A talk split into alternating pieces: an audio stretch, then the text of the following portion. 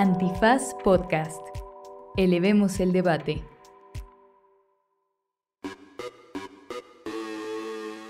Buenos días, buenas tardes, buenas noches, bonita madrugada o cualquiera que sea la libreta de racionalización, camarada, que esté usted recibiendo por soportar este régimen comunista.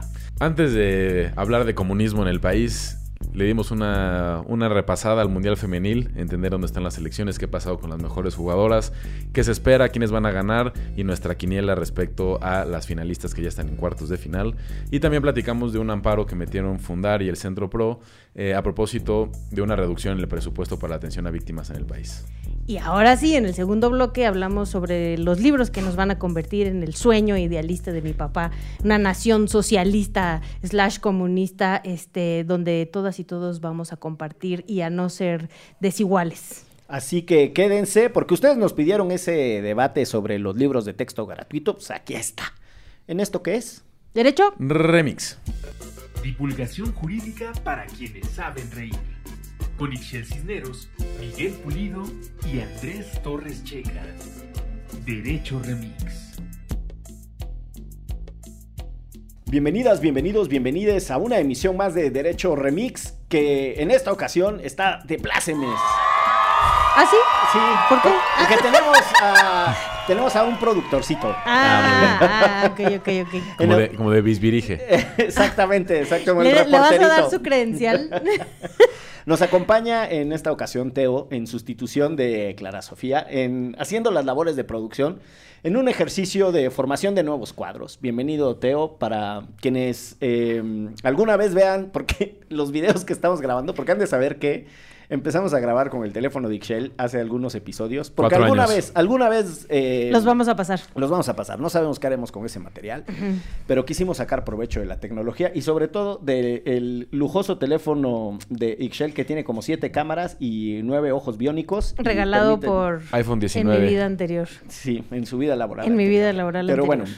Eh, y en este episodio tenemos una escaleta muy bonita que empieza con asuntos deportivos entre otros, eh, comentar la golpiza que se dieron dos jugadores de béisbol. se puso bueno, se puso Estuvo bueno. muy bueno. Sí, el, eh, ahora se llama basebox, ¿no? Eh, pero es típico, ¿no? Que en el béisbol sí se agarren a trancazos. Pero no, es, no es típico. No es hockey. No, Sí, sí o sea, se no es hockey, pero sí, o sea, no e- en casi ningún deporte empiezan no sé, aquí hasta se quitan los cascos y todos salen corriendo y ya saben que, Había- que es permisible hasta cierto punto. Había una jugada que tradicionalmente terminaba siempre en golpes y que era el pitcher golpeaba con la pelota eh, Al bateador. bateador. Sí. Y entonces eso vaciaba las cajas. O sea, casi que si tú veías que tu pitcher golpeaba a- al, bateador, ya salías corriendo y entonces... Se armaba eso- la rebambaramba. Después eso empezó a tener sanciones muy cabronas porque evidentemente que televisado y que luego eso No está estaba- bien que la gente se que los niños. Los que, niños. que los niños chiquitos vean que, que los adultos se agarran a golpes a la menor provocación. Pero es cierto que sigue habiendo golpes. Hasta donde yo entiendo, el único deporte que tiene permitido que se agarren a piñas como parte del propio juego, no, es el hockey. ¿El box no se puede? No, sí, güey. Pero el box no tiene otro Las desarrollo. artes marciales mixtas. Sí, sí. Oh, que la chingada. Sí, en el hockey la, puedes... la lucha libre. En el hockey puedes decir, ¿sabes qué? Tiro. Tiro, Y exacto. no en- puede intervenir el referee hasta na- que uno esté en el, en el suelo. Ajá. Y por eso no tienen dientes. Son unos personajazos esos, ¿no? Sí. Y sonríen así con todos chimuelos, y- chimuelos. Y, están orgullosísimos. Y fíjate que en el, en el equipo que juego los domingos Ajá. se armó la remambaramba como, Ah, la cámara húngara. como, como lo acaban de mencionar. Pero pues ya sí, ya no, no, claramente no somos No les eh, atletas, ¿no? Ajá. Empezaron como dos empujoncitos ahí y entonces un güey que estaba en la banca se- del otro equipo Ardidazo. se mete así como "Eh", y pisa en falso y se lastima la rodilla.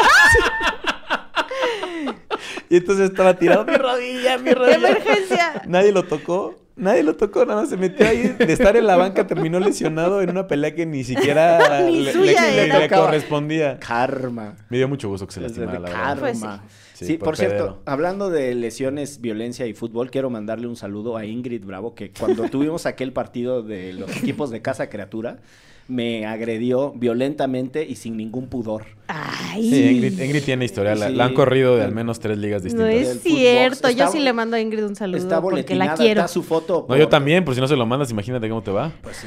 Y eso me permite eh, hacer el puente al primer punto de la escaleta que está aquí, eh, porque Ingrid Bravo dirige eh, los trabajos de una organización que se llama Somos Versus, Uh. que entre otras cosas discute temas de feminismo, deportes y demás, y por supuestamente el Mundial Femenil de Fútbol que se está desarrollando en estos momentos y que no ha tenido la cobertura que merece, tenemos que hacer un reconocimiento de la falta de mirada de parte de Derecho Remix a lo que está sucediendo en Nueva Zelanda y Australia.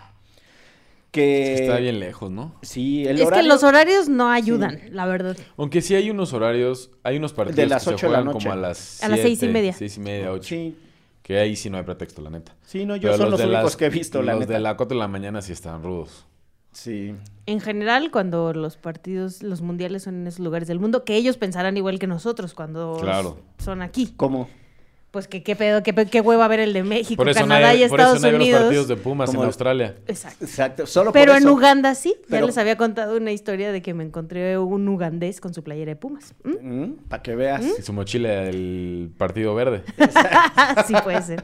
y sus, eh, su Walkman con su disco de Panteón Rococó. Y hoy te vas, pero sé que volverás. Bueno, pero entonces, el mundial, de, el mundial de Fútbol Femenil, que yo creo que entre otras cosas es importante reconocer que la brecha entre hombres y mujeres en deportes en términos muy generales eh, atraviesa eh, principalmente un trato diferenciado por parte de los grandes medios que reproducen, los, los medios materiales que reproducen eh, imágenes, sonidos, coberturas, y eso genera o no aficiones eh, y personas interesadas y por lo mismo patrocinadores y demás.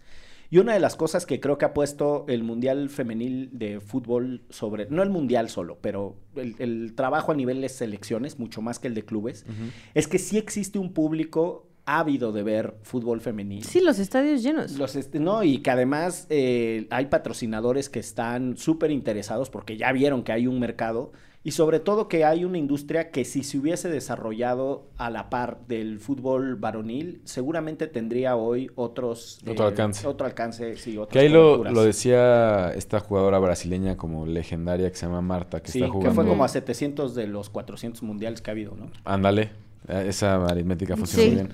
Y Este, tiene 24 años, ¿no? No, tiene 37 años, ha ido me parece que a seis mundiales. Sí. Este era su último mundial y en una conferencia de prensa ella decía como, bueno, es que para mí es muy conmovedor que en la calle ya la gente me, me ubica y las, las niñas quieren sacarse una foto conmigo y que Marta esto y que Marta lo otro, porque hace tantos años cuando yo empecé a jugar fútbol Ni quién me y le dice a los de los medios, ustedes no nos cubrían. Entonces no existía ni siquiera la posibilidad de imaginar que podía yo tener una referente, una ídola, alguien a quien seguir, porque no tenía dónde verlo.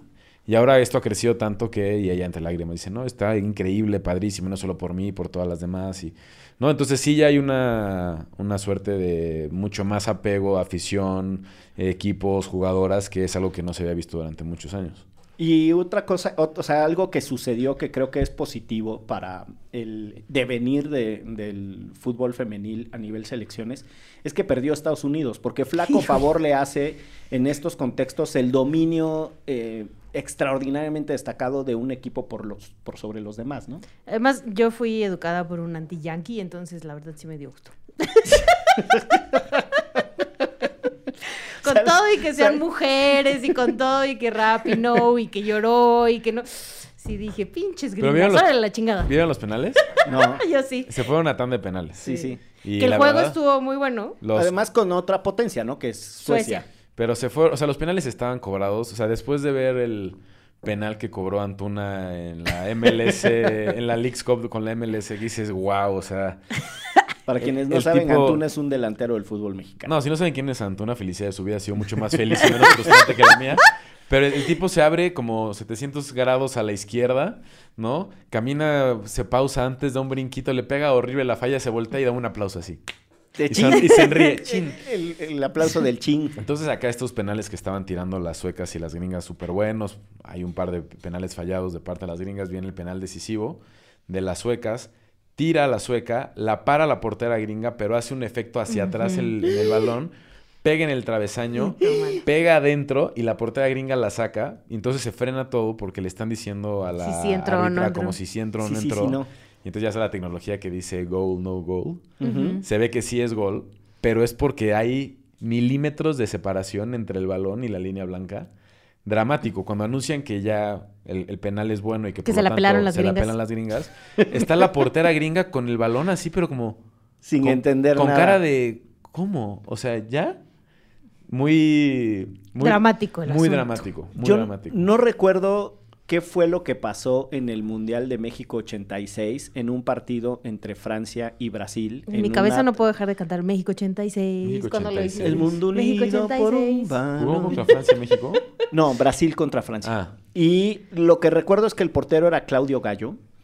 Y lo que recuerdo es que el balón le pega en la espalda después de golpear el travesaño. Y había una discusión en aquella época si la jugada terminaba en el momento en el que el balón hacía contacto con el travesaño o si que Mm. después al golpear al portero seguía la jugada.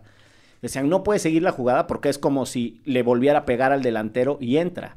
Y la verdad es que era un debate interesante y en aquel entonces las reglas no estaban suficientemente definidas y siempre hay una cosa como de interpretación. Ahorita, es muy complicado. ahorita sí es, si tú le pegas al... ¿Qué ha pasado? Y ahí como estos videos medio virales y así, que si tú le pegas al travesaño, por ejemplo, revientas el balón, el portero ya está festejando con su banca, el balón pega Bótale. y entra, es gol. Ah, no, claro. Pero es- aquí es que le pegó al portero. Pegó en el travesaño, le pegó al portero y el golpe o el contacto con el portero fue el que... Pues sí, el pero, pero no se imagina que te tiras, toca tu mano y la, y la metes. entra. Es lo mismo. Solamente que es menos claro. Acá fue más dramático, pero es el mismo efecto. Sí, tienes razón. Bueno, el Se tema fue gol, ahí. ¿no? Y pinches gringas, adiós. que les vaya bien en su casa. Sí. Uy, ya. Eh, Suerte en McDonald's. Para que vean lo que le hacen a cientos Exacto. de millones. de- Sí, sí, Como de sigue- millones. No hay cientos de millones, pero no importa. Por conquistar tantos países, Exacto. culeros. Y además yo no crucé la frontera. La, La frontera me cruzó a mí. Hazte de cuenta que estoy escuchando a mi papá. Hazte de Yo sí creo que va a haber más hazte de cuenta. una, una Ay, escucha Dios. de hecho de remix nos va a mentar la madre por, Ay, por no. no. apoyar a las gringas. No, Yo creo que no, sí, pero Ixchel, pues- Yo la verdad es que no les tengo en eso. Ah, si las decir. apoyas. Ah, Ah, entreguista. Entreguista. A mí me fascina. Pro Yankee. Tú y Santana, ¿eh? Me fascina. Pro Yankee. Con razón ni, tú. Ni Melchor Ocampo cuando Sí, firmó sí, sí. el tratado Maclean Ocampo que entregó el, el Golfo de Tehuantepec. Eh, Seguro tienes de esas sudaderas con la banderota gringa, sí. I Y love, I festejas love, el- I love New York. Y festejas el 4, el 4 de julio. el 4 de julio. Cohetes desde el, desde el balcón de criatura. Oye, yo soy muy fan, tengo que decirlo con todas sus letras, de, de Megan Rapinoe y... ¿Ves? De, del eh, movimiento que armaron por los salarios iguales entre mujeres y ya, lo habíamos platicado aquí, de eso sí éramos fans. Se matiza, se matiza todo. Exacto. Y también soy fan de los descuentos en los outlets. Del Black Sí, Friday. el Black Friday. o sea, ¿qué onda? No, me deslegitimó. Yo iba a desarrollar el argumento. Ya, de ya, ya, eso ya lo cállate, platicamos, pinche ya, ya, pro ya. Y es más, justo dije desde el principio, con todo y Rapinoe y su lucha, me cagan las gringas. Así Sí. empecé. Bueno, si, si ustedes no saben de qué estamos hablando, eh, busquen un episodio en el que abordamos el tema de mm, la diferencia salarial entre varones y mujeres. Y especialmente el caso de las jugadoras de Estados Unidos que empezaron un proceso judicial directamente Correcto. contra la, eh, lo que sería la Federación de Estados Unidos de Fútbol. Sí. Y al final tuvieron que llegar a un acuerdo y, como le dicen allá, settle, ¿no? O sea, pactaron una Que, solución. par- que parte del drama era que ellas siendo campeonas del mundo ganaban menos que los gringos que no pasaban de fase de grupos, Exacto. ¿no? Por las compensaciones económicas. Dijeron, no, esto no está bien.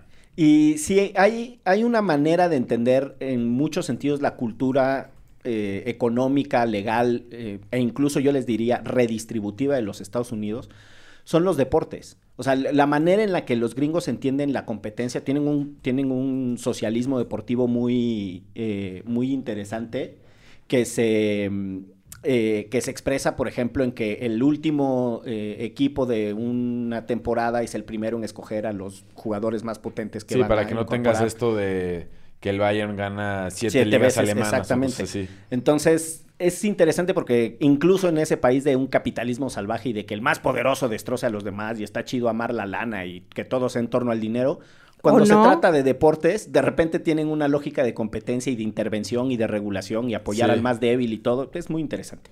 Por eso hacía tanto ruido que no tuvieran eh, eco y reconocimiento a las jugadoras de fútbol femenil. Y desde una perspectiva de igualdad lograron grandísimas cosas, pero qué bueno que se las despacharon.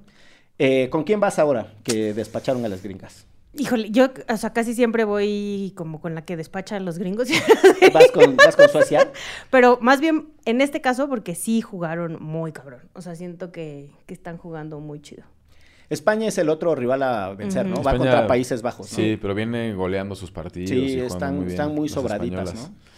Para cuando salga este episodio ya habrán jugado Colombia y Jamaica. Sí. Que Colombia viene también, También de, muy bien. de un grupo en el que se despacharon a Alemania. Sí, Y- que todo el mundo esperaba que se las despacharan a ellas. Y falta el y Marruecos-Francia, ¿no? Marruecos-Francia, donde las marroquíes, igual que en la selección varonil en Qatar, son como la sorpresa. También pasaron de un grupo que era justo el grupo en el que estaban Colombia y Alemania. Y esperaban de Y último. también le ganaron 1-0 a Francia en el tercer partido, ya, ya todo definido, ¿no? No, pero, Marruecos, pero Mar- ¿en dónde? en el varonil, ¿o quién? No, no, porque Francia llegó al- a la, a la final. No, claro, Le ganaron en- España y a el, ter- Portugal. el tercer juego de la De fase regular. De, la... De las Bueno, no sé, estoy grupos. diciendo una cosa de memoria que no viene. Corrección. El equipo que le ganó a Francia en el Mundial de Qatar fue Túnez, contra quienes jugaron en la tercera jornada del Grupo D. Mientras Marruecos, al sorpresa del Mundial, pasó como primer lugar del Grupo F. Pero ahora Marruecos-Francia es un juegazo. Está bueno. Y sobre todo, eh, también por las implicaciones que tiene en el contexto sociocultural Claro. Eh, si usted no tiene ninguna idea y ninguna referencia, los franceses eran unos colonizadores del, de lo otros peor. colonizadores culeros. Sí, y tenían una, tenían colonias en Algeria, Marruecos, etcétera. Sí. Y hay una relación muy tensa entre el norte de África, los Sobre todo con Algeria, Túnez. Sí, eh, y bueno, y además muchas personas que han migrado, hay personas que han migrado y hay personas que cuando eran una colonia se establecieron en Francia siendo parte de la colonia. Entonces el fenómeno es bastante más complejo que solo estos migrantes que vienen a saquear a, a Francia, ¿no? Y, y algo lindo de, de la selección este, marroquí es que hay una jugadora que me parece Ah, sí. que es la primera jugadora que juega una Copa del Mundo con una versión deportiva de un velo. Eh, bueno, con el hijab, ¿no? Claro, pero como, pero no es el oficial, digamos, pero como adaptado como a adaptado que a, creo pueda que se lo hizo Nike ser- para que ajá. ella pudiera jugar. Y entonces están padres también esas imágenes como multiculturales dentro del Mundial. Ahora, sí, todo indica como que España es la que queda más fuerte ahorita.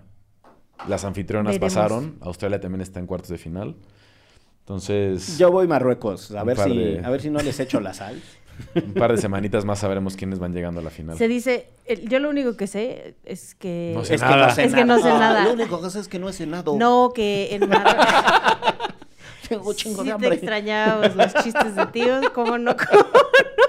Qué bueno, lo voy a aplicar más en mi contexto diario.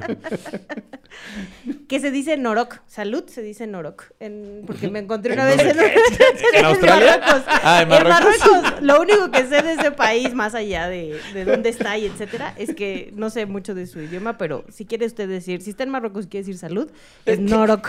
Ah, sí. Está bueno, está bueno. Si el día de mañana que eso me salve, voy a, te lo voy a exacto, agradecer. Exacto, exacto. Exacto. Es- Norok, Este- como si estornuda alguien o Norok por si te chupas algo. O sea, si, chupa- si estás Chup, chupando chup, algo. Chupas. chup, chup. Si chupas algo y haces como Chin, chin chin, Norok. Norok. Norok. Ajá. ¿Y si estornudas? Eso sí, no sé, no sabría decirte. Te dije que lo único que sabía. Perdón, perdón, es verdad, es verdad, es verdad. A tu porque el imperialismo Pues sí. francés los dejó así. Eh, pues bueno, después de abordados estos temas, Eh, Esperemos tenemos- que no se hayan ido. Esperemos, no, siguen aquí. Yo- ¿Verdad que sigues aquí? ¿Verdad que nos estás escuchando? Toca el claxon. y te damos un sticker de antifaz. Acá afuera. Toca el claxon acá afuera y te damos un sticker de antifaz. Ay, Dios, nos entró este, el de la, ¿cómo se llamaba? ¿El de la muchedumbre o la gente? Toño Esquinca. El Toño Toño Esquinca. Esquinca. Que gente- todavía está en las mañanas y le va muy bien, según entiendo.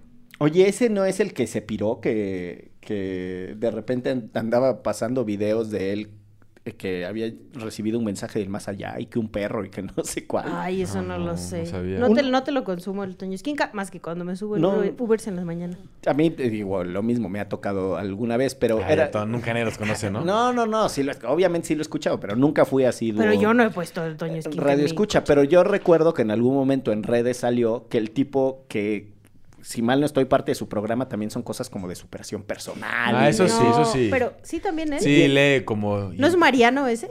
También, también, pero Ah. él, él de repente también lee como estos así cuentos muy largos. Y entonces yo fui, trabajé y me di cuenta que no sé qué. Justo la semana pasada me Sí, subí ¿qué a cuento Uber. tan más largo que fuiste y trabajaste? Porque en los No, años bueno, que no tengo lo- de convivir contigo. Me estás mintiendo con tu cuento. Era el cuento que contó Toño. Esquinca, yo nunca lo he contado. Yo lo escuché hace poquitito que me subí un Uber en la mañana y ahora cuentan chistes rápidos. Mandas audio y cuentas tu chiste rápido y lo pasan al aire. Ah, ¿quieres un chiste rápido? Ahí te va el otro. No sé si Toño Esquinca pasaría tu chiste rápido. ¡Ta madre, cabrón! El mejor chiste rápido que he escuchado es el del perrito que se llamaba Goma, le dio comezón, se rascó y se borró. Ese lo contaba Tiago cuando tenía como tres años. Sí. Y luego... eh, Era más chistoso que lo contara Tiago a los tres años que Miguel. eh. Me dio risa, me dio risa, ¿eh? Tendría que escuchar a Tiago para ver cuál es mejor. Pero luego ese perrito jugaba con otro que se llamaba Chicle, que se cae y que se pega. Ese sí ya no me gustó tanto. Pobrecito, se pegó. Exacto, ya estás. Bueno, Estás estirando la liga. Madre, no lo dejan uno trabajar aquí. Pero bueno, a los que tampoco dejaban trabajar, por cierto, son a las personas que trabajan eh, en las comisiones de víctima.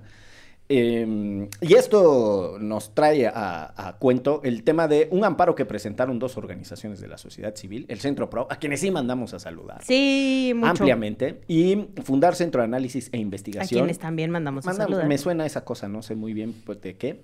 De- ¿Qué hacen ahí? Pues no sé, tú dirigiste esa organización Ah, 10 chingada, años, 10. entonces nos podrías platicar. Válgame Dios, no, trabajé ahí 10 años, la dirigí 6.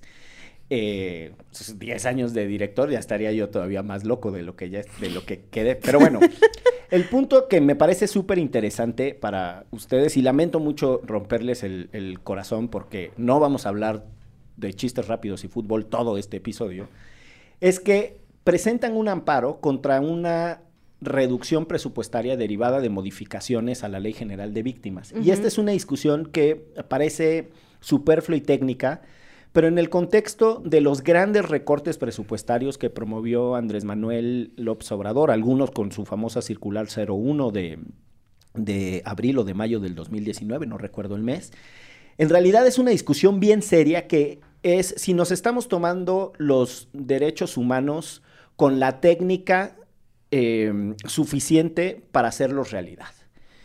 Porque algo que prohíbe el derecho internacional de los derechos humanos es la regresividad en materia de derechos. Esto significa que tú ya alcanzaste algo Que y no te des- los eches para y que después te lo quiten, ¿no? Y una de las cosas que tiene este país es que en un contexto de masivas violaciones a derechos humanos y de un montón de víctimas, víctimas por aquí, víctimas por allá, de todo, de, de delitos, de, de delitos de alto impacto, de violaciones a derechos humanos gravísimas como la desaparición, etcétera. En ese, en ese contexto, era necesario desarrollar una institucionalidad para atender a esas víctimas y que esa institucionalidad tuviera además un presupuesto. Y que en muchos casos, además, sobre todo en los de violaciones graves a derechos humanos, el Estado asumiera su responsabilidad material y se hiciera cargo del daño que causó. Esa cosa se le llama responsabilidad objetiva y directa y está en nuestra Constitución. Y eso significa que el Estado asume lo que hacen las personas, independientemente de la responsabilidad individual de las personas. Esa es la responsabilidad subjetiva. En el momento en el que modifican la Ley General de Víctimas, se desaparece un vehículo para asignar presupuesto, que son los fideicomisos y en todo ese contexto de rasuradero de cosas que hizo Andrés Manuel. Y está muy cabrón porque es decirles a las víctimas, no existes con la, con la técnica más eh, importante que tenemos, que es reconocer tus derechos y asignarte un presupuesto, con la técnica jurídica más importante que tenemos. Y me parece que sí está muy cabrón. También tienes este gran dilema que han enfrentado países como Colombia, por ejemplo, cuando ya la escala de víctimas es tan grande, que entonces, como, ¿dónde tabulas las necesidades? Eso se, hace, se, se, vuelve muy, muy complicado, ¿no? Y también, ¿cómo tabulas, por ejemplo, o sea, suena muy frío decir así, tabularlo, ¿no? Pero ¿cómo, cómo contemplas qué implica, por ejemplo, una desaparición o un secuestro o un desplazamiento? o eh, cuándo termina, si es que termina, o... Creo que ahí también hay una conversación que supera la parte técnica y presupuestal y que nos obliga a tener una conversación mucho más política, coyuntural, de reconocimiento de que esto lo están enfrentando un montón de familias, de entender que ese tipo de programas a lo mejor no es lo más este, popular en tiempos electorales al interior de los partidos, pero son necesarios y no se pueden reducir, pero como que pasan un poco desapercibidas en la discusión pública y entonces como, ah, bueno, pues le quitaron presupuesto a cualquier institución que atienda a víctimas porque hay otras cosas que hacer, ¿no? Y entonces ahí es donde se vuelve muy fea la conversación porque como no estamos teniendo esta plática en general como país de qué implica tener un país con tantas violaciones a derechos humanos en todo el tiempo, tampoco dimensionamos cuánto nos cuesta como país el estar viviendo esto. Lo que yo sí creo es que no se está teniendo la plática de la no repetición que piden las familias, ¿no? De un principio, ni de la prevención de este tipo de delitos que siguen ocurriendo. Y de la noche a la mañana, de un plumazo, como ha solido hacer este gobierno, quitan los fideicomisos sin darse cuenta que con eso está afectando en este caso específico, a un grupo de víctimas, ¿no? Entonces, sí, eh, entiendo que tenemos que tener estas discusiones en un país tan violento y donde hay tantas personas desaparecidas y tantos homicidios y tanta más violencia, pero sí, o sea, los otros procesos que tendrían que irse también discutiendo en paralelo no se están discutiendo, ¿no? Entonces, se está dejando a la gente en la indefensión, buscando a sus propias familias con sus propios medios, convirtiéndose en abogadas y abogados, en especialistas, en rastreadoras, en, ¿no? O sea, eh, ya casi negociadoras con el crimen organizado y, em, y ahora además pues ya también les quitan esta parte del presupuesto. Entonces sí creo que es muy importante este amparo que, que, metieron las organizaciones, eh, como ya mencionaba Miguel Fundar y el Centro Pro, porque al final ese derecho ya se ganó y sí, sí hay otras discusiones que tenemos que empezar a hacer en torno a, a la reparación del daño que le llaman, pero también tenemos que hacer muchas otras cosas para que las otras exigencias de las víctimas también eh, pues se vean reflejadas en un acto de justicia y no nada más como, bueno, pues ya te voy a dar tu dinero o no te lo voy a dar o ya no te voy a apelar. O sea, como que solo lo están restringiendo a la parte económica y la neta es que hay muchas cosas ahí atrás que no se están trabajando. Yo creo, o sea, planteas un tema súper interesante, Checa, que es de altísima sensibilidad, que cuando reconoces a las víctimas el derecho a la reparación, siempre se abre una discusión sobre los parámetros objetivos en función de los cuales se dan esas medidas. Eh, en el caso chileno, por ejemplo, cuando después de las eh, comisiones de la verdad y se implementaron programas en los que les daban a las personas... Eh, en los 90. En los 90, medidas de reparación, pues mucha gente decía ¿Por qué no se pagan eh, becas o cosas a los niños y en cambio el presupuesto se está yendo a mantener a la hija de un guerrillero que además de que fue un secuestrador, todavía el Estado los tiene que mantener, ¿no? Entonces, e, estoy poniendo un caso como muy dramático porque efectivamente eh, abren discusiones, el caso colombiano también, no hay presupuesto que alcance, es tal el nivel, la masividad de las víctimas, pero obliga a pensar en todo caso en qué medidas colectivas se implementan, ¿no? A qué programas, qué, qué, qué, sistemas para agilizar la asignación de programas sociales preexistentes. Nosotros conocimos un caso, por ejemplo, de una familia de, desplazamiento forzado que está en uno de los episodios de Impunilandia, que tiene un tema con el Infonavit que no le resuelven. O sea, incluso como agilizar que la institucionalidad preexistente les pueda resolver a las familias sería parte de las medidas. Y sobre la parte que, planteas, efectivamente es súper problemática, pero lo ha sido incluso para, para salirnos de este tema, lo ha sido incluso para el derecho laboral. O sea, la gente no sé si lo sepa, pero la tabla eh, de, de daños en el cuerpo de si pierdes un dedo meñique son tantos días de salario y si pierdes todo el brazo son tantos días de salario y si el accidente laboral sucedió así o así son tantos equivalentes de indemnización. Objetivar la pérdida humana siempre ha sido un problema y para eso hay una rama del derecho que se llama el derecho de daños que tiene que ver incluso con las aseguradoras, con qué cosas se cubren. Sí, efectivamente es problemático. Lo que yo creo es que la solución no es negarles una asignación presupuestaria, Claro. sino lo que tendríamos que tener es una discusión que permita avanzar y mejorar las soluciones que les damos a las víctimas. Entiendo que la solución del amparo eh, que está en manos de el ministro Juan Luis González Alcántara viene por ahí, viene desde el reconocimiento que hay una regresividad en la medida y que por tal razón eh, hay que conceder el amparo y que se tendría que tener un piso mínimo de presupuesto asignado. ¿no? Y, y que hay, hay una parte que mencionas que, por supuesto, atraviesa el presupuesto, pero hay otra parte que atraviesa que es el diálogo intrainstitucional que no se da y no importa cuánto Sí. presupuesto pueda tener Sí. la Comisión Ejecutiva de Atención a Víctimas o pro víctima en su momento, lo que sea, si las autoridades no están dialogando, si las fiscalías no están dialogando, no se va a entender cuál es la necesidad de la víctima, por ejemplo. En Lo el que decía de Infonavit. en el caso de desplazamiento interno forzado, no es una cosa de necesito dinero. No, necesito me que, la institución que me dio un crédito hipotecario entienda que la situación por la que dejé de pagar atraviesa una dimensión de llegaron, secuestraron a mis hijos, tuve que huir del estado, ¿no? Dejé la casa en Dejé la casa, no vivo ahí, no puedo pagar, no puedo regresar porque estoy en riesgo. Esa zona está cooptada por eh, el crimen organizado que me está buscando. Entonces, pues ya, sácame del buro de crédito, quítame la deuda o vemos qué hacemos. No es un tema de asignación de presupuesto.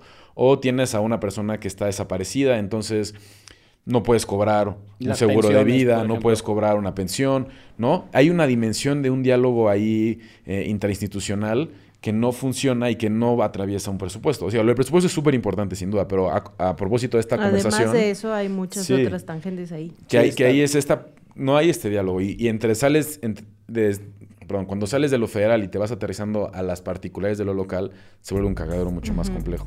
Sin duda. Bueno, pues con esa nota tan inspiradora de todo De lo nada. que- de lo que tenemos de desafíos en este país. Con vamos ese a una- cagadero.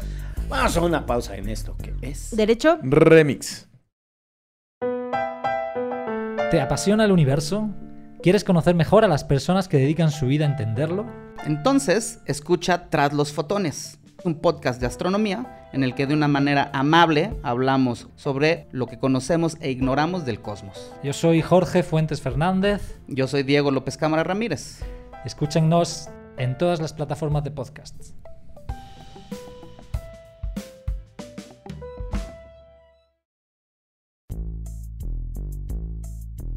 Regresamos a Derecho Remix y bueno, pues resulta que ahora somos comunistas. Mi papá sería muy feliz, la verdad.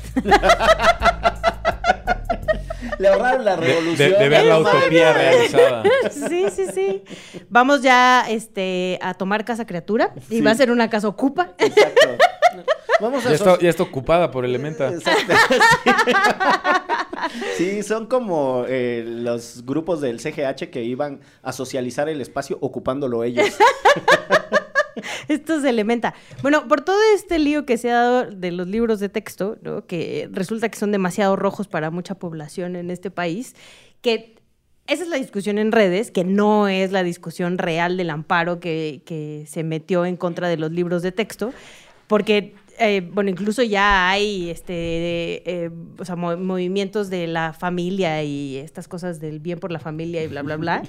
Porque, ¿Qué es, el, qué es el- la Familia Frente- Nacional de Padres de Familia, el Frente Sí. Nacional por la y el Familia? Frente Nacional por la Familia, ¿no? Y Diciendo que... educación con rumbo es otra. Ah, pues diciendo que estos libros de texto están demasiado comunistas para nosotros porque les están enseñando a los hijos lo que tiene que ver con género, les están enseñando las familias que no son las típicas familias hombre-mujer y que este Pero ese es el que tú dices el, el coraje en redes sociales. ese es el ¿no? coraje en redes sociales. Sí. Ajá, el problema real, que además ni siquiera fue ahorita, ya tiene tiempo, que sacaron, o sea, metieron eh, un amparo contra la distribución de los libros de texto, porque habían como frenado ciertos procesos que tenían que ser internos de la SEP eh, y aprobaciones que tendrían que ir de la mano del plan este, educativo de las escuelas y publicaron estos nuevos libros y los mandaron a las escuelas, ¿no? Ese, ese es realmente el pedo jurídico. Eh, perdón, es que hay otros dos amparos. Ajá. O sea, ese es uno.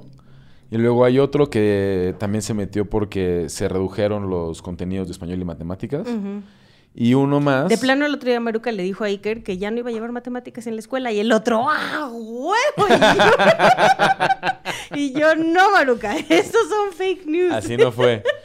Y, y el tercer amparo que está es, por, es para evitar como un proyecto piloto en cerca de, me parece, mil escuelas de la SEP, de, de, este, públicas en todo el país. Esos son los tres que están como ahí. El que está más avanzado, en efecto, es el que tú dices, Ajá. que es para frenar la distribución.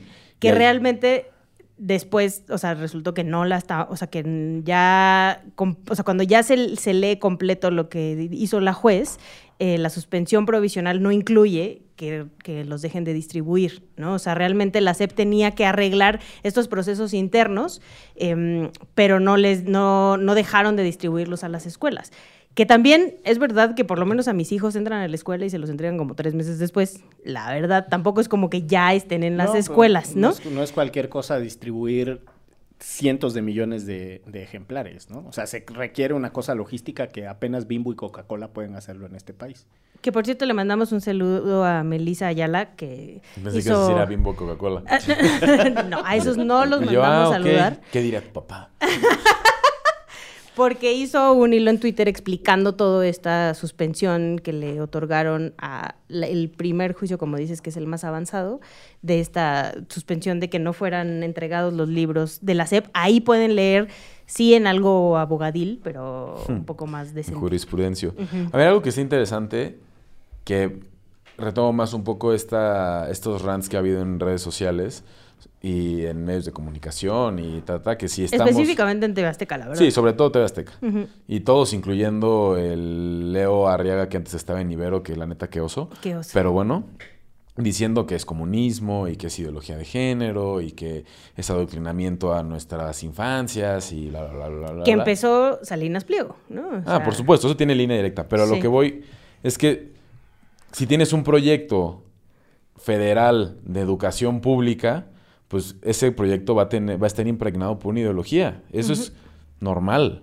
Y O todos sea, han estado Y impregnados. todos han estado impregnados así. O sea, habrá, si no sé, quienes saben de estas cosas y han revisado cómo han ido cambiando los materiales en los, en los libros de texto, a lo mejor en el cambio hacia el modelo neoliberal a finales de los 80, principios de los 90, seguramente empezó a haber más temas de individualismo, meritocracia, eh, matemáticas, ciencias exactas, qué sé yo. Eh, siempre hubo esta disputa de que estaban quitando de los libros de texto temas de historia, ¿no? Y ahora están poniendo otros temas. Yo creo que eso es normal. O sea, como esa parte es normal de tener un modelo de Estado distinto que quiere distribuir un proyecto de nación en todo el país. Está bueno entrarle a qué significa. Ahora, la manera en la que lo han hecho es absurdo. Están compartiendo imágenes que son de infografías de Bilbao o de otros países y que no tienen nada que ver con México, pero como están todos montados en ese en ese eh, paranoia comunista, castrochavista, este, no sé qué más, caen en este tipo de retóricas que la verdad son falsas y se ven bastante mal. Digo, la verdad es que se me ocurren un montón de cosas. La primera es, los libros de texto gratuito son un gran invento, ¿no? Eh, son uno de los, de- del, del, vamos a decirle así, de las garantías para hacer realidad un derecho, que es el derecho a la educación, de las garantías para hacer realidad el derecho a la educación más sofisticadas que ha inventado este país.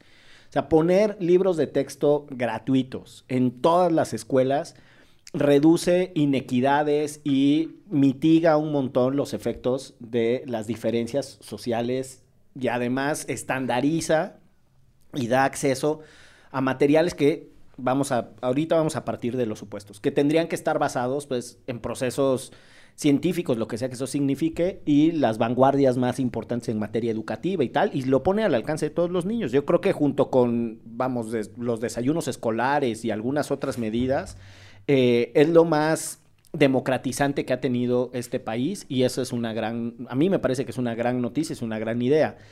Eh, los libros de texto tradicionalmente están sujetos a debate porque si hay algo que está sujeto a debate es la educación misma, o sea, no hay un modelo educativo, incluso eh, aquí en Hipster Titlán, en la Condesa, este, si se pudieran, se agarrarían a golpes los del el modelo de Celestín Freinet con los de Montessori, con los de otras escuelas activas. O sea, hasta entre escuelas activas hay pronunciadas diferencias de cuándo es mejor. Hippies come flores. Exacto, que si todos los niños, este, como en comuna, desde primero de primaria hasta este segundo semestre de universidad, o que si eso distorsiona la educación. Sí, o como si fuera la guerra civil, ¿no? Exacto. Híjole, a Tiago estuvo en una escuela así y lo odió. Con Entonces- todo y lo comunista que es mi familia. No pudo. No pudo, necesitaba estructura. No, Ento- decía, ¿por qué me suelta la maestra? Entonces, como que, que la, la educación por sí misma está sujeta a debate. Después, es- eso hablando en términos estrictamente pedagógicos, ¿no? Cuándo sí es bueno que escuchen algo, cuándo no, cómo se les enseña, si tiene que ser lúdico, si tiene que ser participativo, si... Eso de verdad que es un pinche berenjenal que no está tan sencillo poner de acuerdo a un montón de personas. Y eso siempre ha estado sujeto a debate.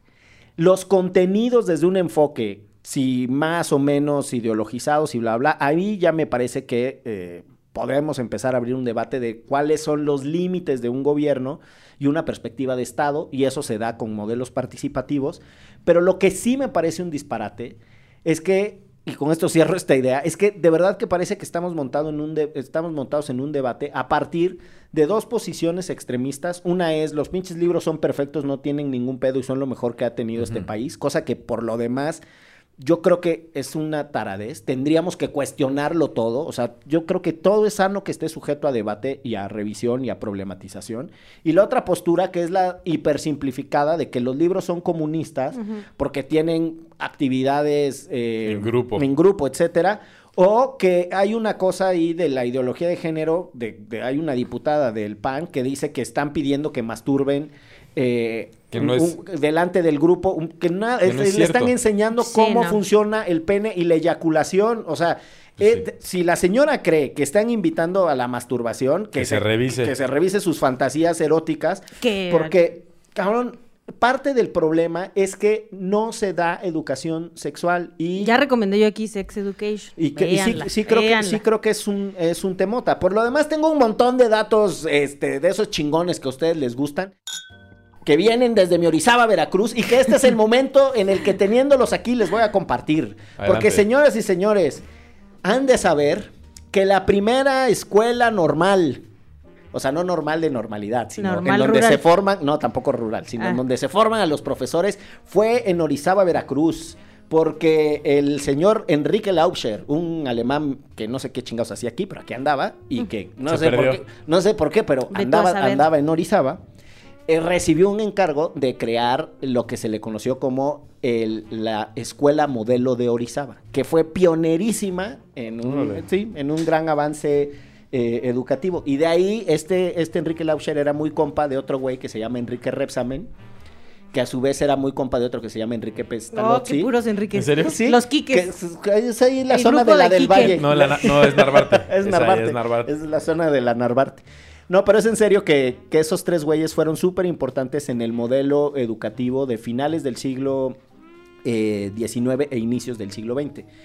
Y esas discusiones sobre eh, quiénes participan, cómo se educa, cómo se diseña, también estaban, ¿no? Y lo Este- mejor del- de esta discusión son los memes, la verdad. Ah, pensé la que verdad. ibas a decir que lo mejor era la importancia de Orizaba en la... También, Como pero... polo educativo de América Sí. Latina. Y luego Lauscher y Repsamen se pelean, fíjate tú. ¿Y quién ganó? Eh, Repsamen, porque Repsamen se quedó como el educador más influyente de- del porfiriato. Órale. Eh, No sabía nada de eso. Qué Sí, interesante. sí, sí. No, grandes, grandes datos cocteleros. Para que vean. Y una cosa que, es- que es súper interesante es que, que a propósito ahorita de lo que decía Checa, por ejemplo, de los gobiernos tratan de llevar su impronta a sus planes educativos, pues es que este país ha tenido eh, unos procesos educativos muy locochones, ¿no? O sea, en el tiempo postrevolucionario, cuando los gobernadores eran muy, muy influyentes en sus demarcaciones, antes de que se consolidara ese PRI nacional muy partido-estado, los gobernadores de Yucatán, de Campeche, de Tabasco y de Veracruz, el tejadismo, el de este eh, Garrido Canaval, eh, Carrillo Puerto y Cervera, eran medio, eran medio comunistas, eran la fantasía de tu papá. Bien. Y este, y entonces sus planes educativos y sus reformas educativas a nivel estatal avanzaban esas ideas. Era, era, era filosocialista este país en- en- desde sus planes educativos. Pues mira, pues ahora ya los chamacos van a salir acá con sus suástica. Su suástica, no, no, espérate, espérate, ese sí fue un error garrafal. O sea, sí es, es La hoz y el martillo era. un socialismo, pero no el nacionalsocialismo. no, es no, no, no, espérate. Ustedes no están para ver lo rojo que Cruz, se puso Ixchel, cruz. pero... Sí, no, no, no, no, no. Ese Es sí fue. no sé qué error Y mira, reputrigarrafal. aquí seguro también. Sí, sí, sí, sí, sí, sí. Cuando esto sucede, que es que se me pone el, el pecho, El pecho rojo, rojo. o estoy muy encabronada o estoy nerviosa. Y eso no lo puedo ocultar. Es Pero siempre que voy a juntas importantes necesito tener Llevas- un... vas de corbatín. Necesito taparme porque esa es la manera en la que se da cuenta que yo estoy emputada o, O tengo... o, ajá, mucho Ahorita es por nerviosismo, ¿no? Sí, sí, sí. Qué- Ahora- qué, bueno que lo aclaras. O sea, emputado también con los nazis. Sí, no, como Ok, no- que- no, sí, no, maldito Porque además, nazismo. en los nuevos libros ni siquiera viene bien ese tema de los nazis. Ahí venía mi comentario. Eh, ahora, lo- los libros tienen unos errores que también muchas personas han puesto sobre la mesa. Sí. Que, de producción, ¿no? Que si tiene errores en la aritmética, que si, este, no sé Pero cuántos- eso sucede en todos los libros. todo el Sí, pues está muy Eso, cabrón. pero, pero creo que sí es de las cosas que vale la pena como criticar, decir, o sea, no Pero puede ser obvio. que... Sí, claro, claro, o sea, pero en estos dos bandos que decías, quien critica los libros de texto está criticando el proyecto de Estado más increíble que ha tenido México en los últimos 70 años, pues sí, Y los compadre, pero otros- la palabra está mal escrita, ¿no? O sea, dos más dos no es seis, ¿no? O sea, como cosas así. Y a mí lo que, lo que sí me preocupa es de las pocas cosas que he leído, porque definitivamente no he leído todos los libros y nunca Porque además ni hacerlo. siquiera han llegado a las escuelas todavía. Es que en algunos, en algunos capítulos los conocimientos que se plantean son muy avanzados para el grado para el que están designados. Por ejemplo, por ahí eh, un economista eh, que se llama Luis Monroy estaba compartiendo cómo en el bloque de primero y secundaria de ciencias sociales hay todo un rollo sobre el índice de desarrollo humano sin antes haber hablado, por ejemplo, del Producto Interno Bruto o de cosas así que es como progresivamente llegas a estos conocimientos. Y decía, bueno, es que no es que esté mal, pero quizás este conocimiento Tendría que tendría que venir a finales de secundaria, ¿no? No a principios, cosas así. Y la reducción de algunos contenidos de matemáticas, español, etcétera, vaya que sí chocan con, por ejemplo, los parámetros de organizaciones a las que forma parte México, como la OCDE, y vaya a ser a un tiro que se tenga que meter este gobierno con esas instituciones, porque esos también tienen exámenes estandarizados que miden el desarrollo de los estudiantes, como las pruebas estas eh, PISA y Ajá. demás. Entonces, reducir esos, esos, esos eh, eh, temas seguramente va a afectar el aprendizaje de los niños y les va a ir mal, y entonces va a generar toda una bola de nieve que se tiene que justificar el por qué esos rendimientos se ve reflejado mal ahí. Yo leí una nota que por lo demás me pareció súper interesante de, mm, vamos, entrevistan o consultan a Gilberto Guevara Niebla, que si ustedes no saben quién es, fue uno de los líderes de México 68 y que después hizo su carrera profesional en el tema de la educación y de manera muy particular en el tema de la educación pública. Y estuvo en este sainete del Instituto Nacional para la... El INE. El INE. Ajá, para la excelencia educativa, ¿era? Algo así. El INE, no sé. No, qué. es, eh, Instituto Nacional. de Educación Educada. Fallo, pero puedo googlear. De, de Enrique Educación. Eh, Ah, ¿qué de los? Enriques De y la Enriques. educación. Eh, pero bueno, parte de Instituto que- Nacional de Evaluación de Educativa. evaluación educativa, perdónenme. Pero parte de lo que... Estuvimos lo- cerca. Sí, pues ahí la andábamos merodeando. Parte de lo que él decía es que el proceso de la reforma a partir de estas cosas que se llaman los consejos técnicos y que es muy, muy complicado, eh, llevó a contenidos que eran aceptados de, de manera general o una suerte de consenso por un montón de grupos. Y él lo que dice es, estos contenidos están basados en ideas eh, que son relevantes para ciertas personas, como el modelo educativo de Paulo Freire, pero que no necesariamente tienen detrás de sí solvencia ¿no? metodológica y pedagógica. Si ustedes no saben quién es Paulo Freire, es ese eh, pedagogo brasileño. Meta a su hijo en una escuela en la con Roma Condesa. Que tiene, no sé si en la Roma Condesa, ¿eh? porque Pablo Freire, no, Freinet puede ser que sí sea de estos rumbos, pero Pablo Freire es el de eh, yo- bueno. educar para la libertad y no educación para el oprimido. Por lo menos en la escuela de mis hijos lo tienen muy presente. Y, y es esa, bueno, es- eh, sí es un pedagogo muy reconocido, pero sobre todo en realidad es un organizador de masas y es una persona que tiene, un, vamos, una influencia en modelos de discusión revolucionarios, igualitarios, etcétera. Asambleas. Y yo creo que parte de, de lo que sería interesante entender es desde dónde están informados estos libros y cuáles son los paradigmas en función de los cuales están tratando de darle una educación crítica a, a las y los niños. A mí no me parece mal que se hable de las diferencias, que es una de las críticas calenturientas que traían las y los conductores de TV Azteca, ¿no? Que decían, nos quieren dividir, quieren hablar de que hay ricos y hay pobres. Puta, cabrón. Hay un momento en el que hay que empezar a observar la realidad y entender cómo se genera y cómo se reacciona y qué implica y qué no implica, ¿no? E incluso educarnos desde eh, la igualdad a partir de la diferencia, es decir, reconociendo, como dice esa bonita frase, que para aceptarnos como iguales tenemos que entendernos como diferentes, ¿no? O sea, yo no veo mayor problema en muchos de los, de los planteamientos y sí creo que eh, habla muy mal de este país que eh, una persona que controla una televisora pueda armar un ejército eh, de propagandistas panfletarios que sin ningún pudor y sin ninguna ética Al profesional estilo Rusia. se- Ah. lo, lo dirás de chía, pero es que estamos, estamos con, con la lógica del, del comunismo y sin entender que el pinche capitalismo hiperconcentrado tiene un cabrón decidiendo qué vas a pensar y qué vas a escuchar sobre los libros de texto gratuito. O sea, a mí me preocupa más el ejercicio que revela el nivel de alineación en opinión de los colegas de TV Azteca. Por que dos. que el pinche contenido de los libros sin haber visto el contenido de los libros. O sea, la manera en la que se exhibieron y en la que desnudaron eh, el nivel de sometimiento al que están, porque encontró la televisora, también da para otro debate. O sea, los franceses tienen un pinche... un- un consejo de discusión sobre a dónde van los medios y los gringos medio tratan de discutir qué significan los niveles de concentración en quienes tienen eh, las radiofrecuencias y, y el espectro radioeléctrico. No es cualquier cosa que un cabrón controle una de las tres televisoras de este país y desde ahí diga qué se tiene que pensar de los libros. Es, es gravísimo. Sí, es gravísimo. Yo creo que, creo que le hace peor favor a la educación pública lo que sucedió con TV Azteca que otras cosas, pero bueno. Eh, sin más en el tintero, si les parece, pasamos. Sin más, camarada. Sin más, exacto. Si les parece, este, vamos a dar por concluida la asamblea. Salva, compañeros, la propuesta de la compañera. Salva. eh, ¿O quieren que votemos una preliminar? No, salva, para ver- salva. salva. Salva, salva la propuesta. Sí, hay, conse- hay consenso. Hay consenso. hay consenso. Muy bien. Sí, ya bótalo, mesa, ya. Eh, si usted algún- Recordó sus momentos de asambleísta, De asambleísta, me, me dio un tic. ¡Bota la mesa! Formado en el 132, orgullo asambleístico, encabezado por el ITAM, el TEC de Monterrey y la Ibero. Correcto. y la UNAM, un saludo a Citlali. Ah, también tenían su participación, sí, cierto. Eh, si algún día usted eh, tiene insomnio, léase el artículo tercero de la Constitución, que son va a dormir ape- apenas delicioso. cuatro paginitas. tiene ahí, pues, casi hasta aquí dice, cuando se aprueben los libros de texto gratuito, tiene que haber un debate superfluo encabezado por TV Azteca.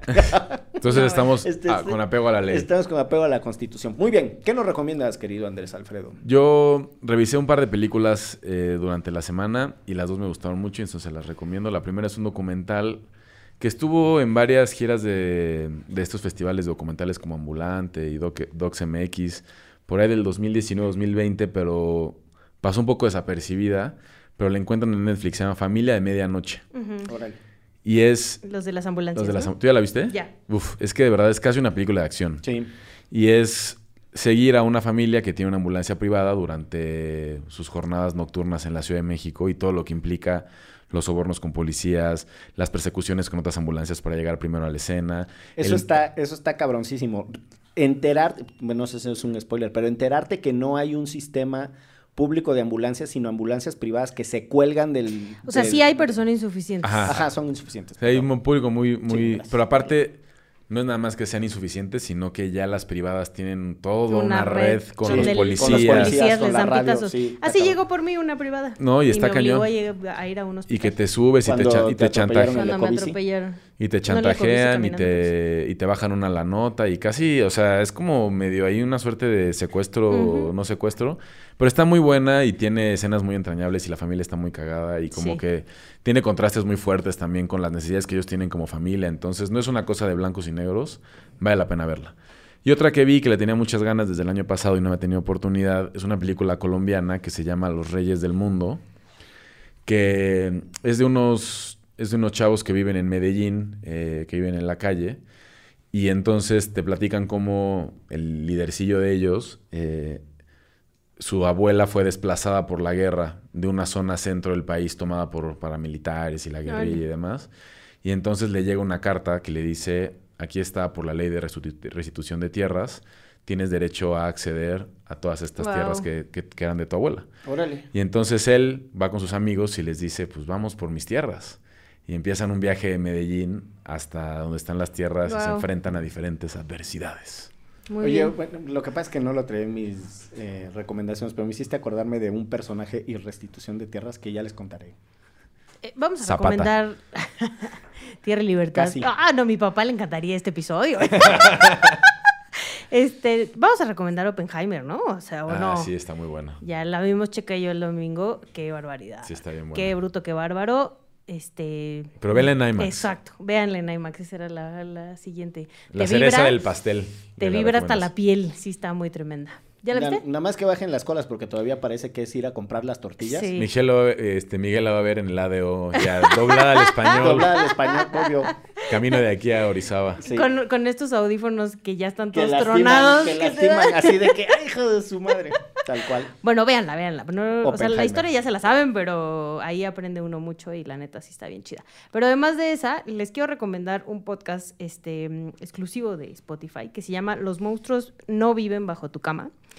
Que el primer episodio, eh, bueno, no es, un, no es solo un episodio, es como la primera serie de episodios es de eh, un asesino serial en la Guerrero que decían que se comía a sus víctimas, pero, o sea, más allá de que ya saben que a mí me gustan las Esos de temas. muertitos y estos temas, sí le echan ganitas como a no solo hablar del victimario, sino también de las víctimas y a decir están revictimizando, los medios revictimizaron en el momento a la chica asesinada, están vanagloriando a los asesinos, ¿no? O sea, como que le echan un poquito más de ganitas de solo las típicas series de, de asesinos y asesinas seriales. No sé si vayan a salir mujeres, creo que sí, porque la que sigue es la de las mataviejitas. Entonces, este, pues para que le echen un oído y platicamos qué les pareció. Yo no creo que sea la mejor de todas, pero sí creo que le están echando ganitas. Bueno, yo eh, les tengo dos recomendaciones. Una es una película que se llama La mujer más odiada de América, que se trata de la mujer que por la vía judicial enfrentó el sistema de educación en Estados Unidos porque no era laico, etcétera, etcétera. Y de ahí viene cómo crea una organización y cómo esa organización se hace eh, todo un fenómeno a nivel nacional y empieza a disputar eh, la laicidad y nada, no les cuento más porque la verdad es que es una película súper interesante. Y la otra es una película de, debe ser de inicio de los ochentas, mexicana, que se llama El héroe desconocido. Y es un peliculón eh, que trata sobre eh, un, eh, un profesor que anda por ahí perdido en su pueblo y tiene muchas angustias y no vale nada. Y entonces se inventa en su pueblo un héroe. Y entonces dicen, no, que este güey fue a la escuela con Benito Juárez y no sé cuál. Y entonces todo el pueblo se empieza a unir en torno a él. Al nuevo Eh, héroe. al nuevo héroe. Y, y no les cuento el final porque es muy conmovedor, pero la verdad es que a propósito de manipulaciones, educación y no sé cuál, eh, les recomiendo de verdad es una de esas películas mexicanas que merece mucho la pena ver. eh, el héroe desconocido. Y cuando dijiste restitución de tierras y demás, y que no se lo espera ni una osadía, algún día les voy a contar la locura de un abogado mexicoamericano, chicanos que le decían, eh, Reyes López Tijerina, que quería recuperar para muchas familias todas las tierras que les había quitado a. Estados Unidos en la firma de un tratado de paz entre México y Estados Unidos y tenía fundamento legal. Es una locura, pero bueno, en la historia Órale, de, suena muy bien. de Reyes López Tijerina. Eh, pues vámonos, chingados madre, en esto que fue. ¿Derecho? Remix. Divulgación jurídica para quienes saben reír. Con Ixel Cisneros, Miguel Pulido y Andrés Torres Checa. Derecho Remix.